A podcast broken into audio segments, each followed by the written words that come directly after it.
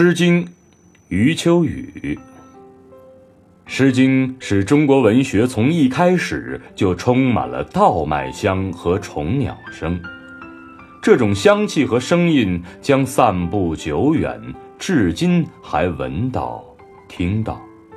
十余年前，在巴格达的巴比伦遗址，我读到了从楔形文字破译的古代诗歌，那些诗歌是悲哀的、慌张的。绝望的，好像强敌刚刚离去，很快就会回来，因此歌唱者们只能抬头盼望神旨，苦苦哀求。这种神情与那片土地有关，血腥的侵略一次次横扫，人们除了奔逃还是奔逃，因此诗句中有一些生命边缘的吟咏，弥足珍贵。但是那些吟咏过于匆忙和粗糙，尚未进入成熟的文学形态，又因为楔形文字很早中断，没有构成下传之脉。同样古老的埃及文明，至今没见过古代留下的诗歌和其他文学样式。卢克索太阳神庙大柱上的象形文字已有部分破译，却并无文学意义。过于封闭、过于保守的一个个王朝，曾经留下了地脉，而不是文脉；即便是有气脉，也不是诗脉。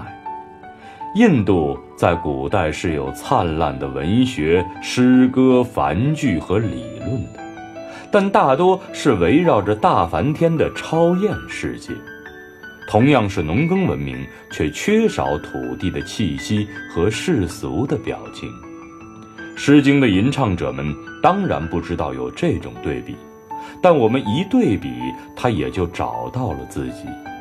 其实他找到的也是后代的中国。《诗经》中有祭祀的，有抱怨的，有牢骚，但最主要、最拿手的是在世俗生活中抒情。其中抒的最出色的是爱情，这种爱情。那么无邪，既大胆又羞怯，既温柔又敦厚，足以陶冶风尚。在艺术上，那些充满力度又不失典雅的四字句，一句句排下来，成了中国文学起跑点的砖砌路基。那些叠章反复，让人立即想到，这不仅仅是文学，还是音乐，还是舞蹈。一切动作感胀满其间，却又毫不鲁莽，优雅的引发乡村，优雅的引发乡间村乐，咏之于江边白鹭，舞之于月下乔木，终于由时间定格，凝为经典。没有巴比伦的残忍，没有卢克索的神威，没有恒河畔的玄幻。《诗经》展示了黄河流域的平和、安详、寻常、世俗，以及有节制的谴责和愉悦。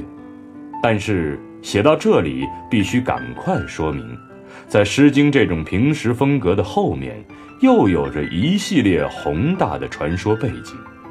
传说分为两种，第一种是祖王传说，有关黄帝、炎帝和蚩尤。第二种是神话传说，有关补天、填海、追日和奔月。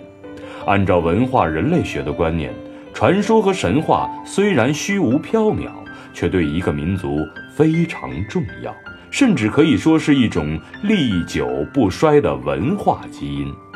这在中华民族身上尤其明显。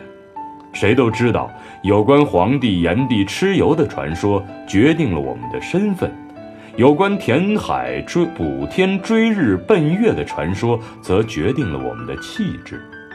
这两种传说，就文化而言，更重要的是后一种神话传说，因为它为一个庞大的人种提供了鸿蒙的诗意。即便是离得最近的《诗经》，也是平实的麦香中融住着伟大的奇力。于是，我们看到了背靠一大批神话传说，刻写着一行行甲骨文金文，吟唱着一首首诗经，中国文化隆重上路。